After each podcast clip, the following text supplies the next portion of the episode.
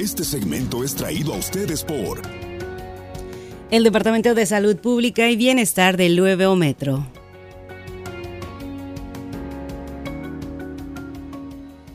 Y así nos vamos con la información del COVID-19 aquí en la ciudad. Vamos a iniciar con eso el día de hoy en este segmento del Departamento de Salud Pública y Bienestar. Y es que continuamos, el, continúa lo que es el condado de Jefferson en semáforo amarillo, que sería el mediano. Se reportaron 3.816 nuevos casos esta semana, con cuatro, lamentablemente cuatro muertes que reportar también.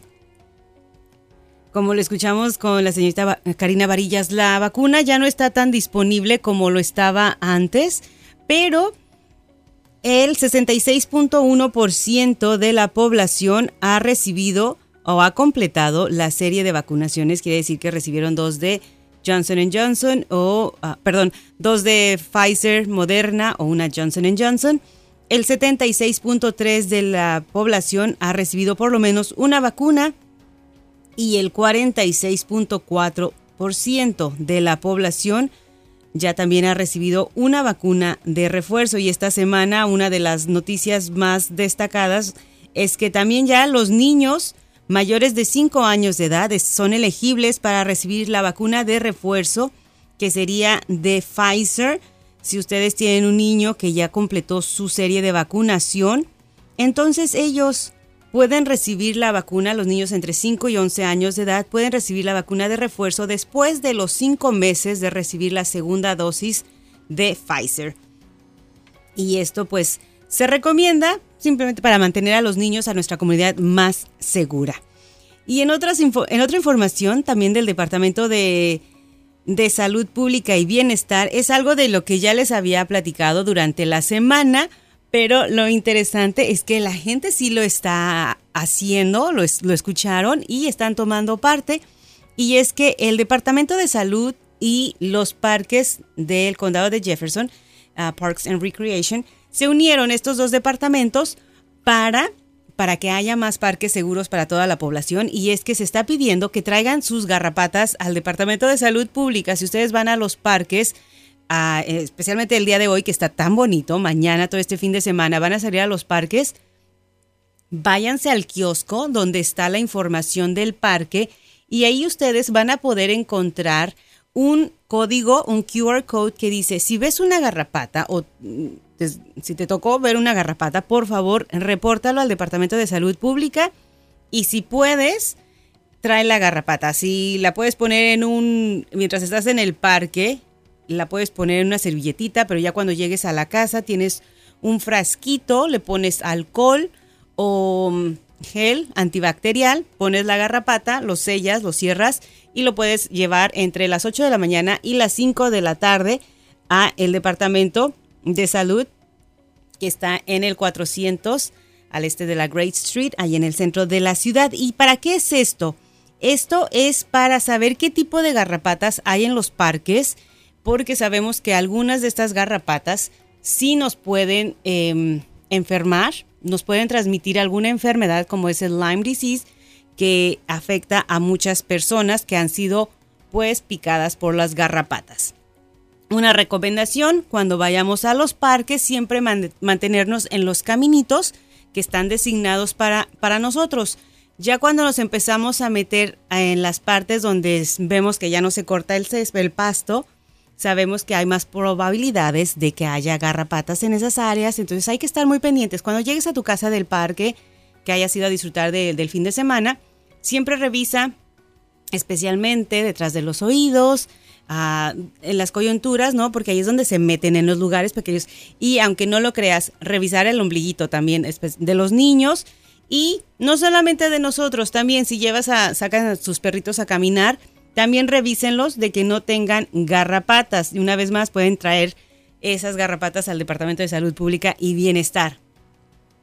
Por otro lado, también hace dos semanas se habló y también les estaba hablando sobre las albercas que ya oficialmente abrieron este fin de semana, las piscinas públicas y no solamente esas, sino también los hoteles ya tienen sus albercas disponibles para todos, em, el Kentucky Kingdom. Estos lugares es donde el Departamento de Salud Pública y Bienestar va a ver que todo esté correctamente, que el agua esté saludable para que todos nosotros podamos disfrutar de las albercas. Entonces siempre va a ser las recomendaciones, principalmente si vas a ir a una alberca, bañarte antes de entrar a las albercas. Importante, si estás enfermo, tienes diarrea, evitar las, las albercas, por favor, no se metan, porque el cloro, todo este cloro que está ahí, no va a ser suficiente para matar las bacterias. Otra cosa, llevan niños pequeñitos, hay que estarles revisando el pañal cada media hora, idealmente entre media hora, 60 minutos de que los niños no se hagan del baño, eh, enseñarles a los niños que no, el alberca no es para hacer pipí. y no solamente los niños, los adultos también, que a veces les da, les da flojera, no voy a decir menos porque no, les da flojera salirse, ay, aquí, nadie me ve, no va a cambiar de color como en las películas, por favor, no lo hagan. Y no solamente en las albercas, sino también en estas fuentes interactivas que hay en algunos parques, los podemos ver en Cherokee Park, los podemos ver en el Waterfront, en muchos de los parques vemos estos chorritos que les llamamos nosotros. También que los niños no se hagan pipí ahí porque esta agua se está reciclando, o sea que está entrando y saliendo, entonces no está completamente segura. A veces, y también recordar a los niños, esta agua no es para beber, no es para tomar. Hay unas fuentes que son para eso. Por favor, estar muy pendientes porque a veces es muy fácil llevar, dejar a los niños ahí, que jueguen, que se la pasen bien y estamos en el teléfono y no me digan que no es cierto. Dice, el niño está bien, de repente volteamos a ver si está el niño por ahí. Ah, ok, sí, sigue ahí jugando y es todo. Pero hay que ver qué está haciendo el niño mientras juegan los niños, ¿no? Que no tomen el agua, que no se sienten sobre los chorritos y porque si no, pues toda esta bacteria se va a ir y va a estar reciclándose ahí y, y enfermar y enfermarnos. No queremos eso. Por último, les quiero recordar que el Departamento de Salud Pública y Bienestar siguen, eh, tienen empleos por ahí de temporada uno de ellos es este, precisamente el revisar las, las piscinas que estén bien, con el agua saludable, los niveles de estén donde deben estar. Entonces, es una oportunidad para los jóvenes mayores de 18 años de edad que quieran un, un, un trabajo de temporada solamente para el verano. Los invitamos también.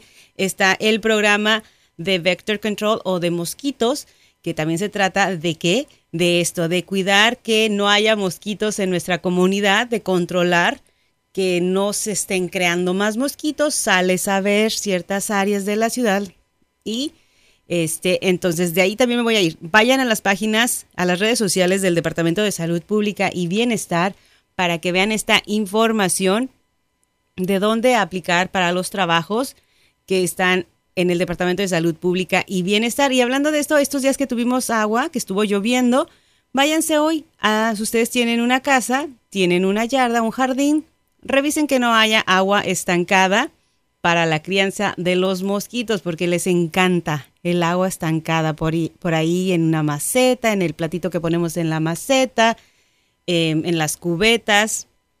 Como ya lo había mencionado, un lugar tan pequeño como la tapadera de una botella de agua puede ser un nido para los mosquitos, ¿ok?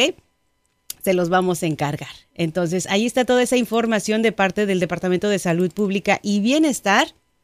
Vamos a seguir con más música e información en unos momentos aquí a través de Poder. Este segmento fue traído a ustedes por...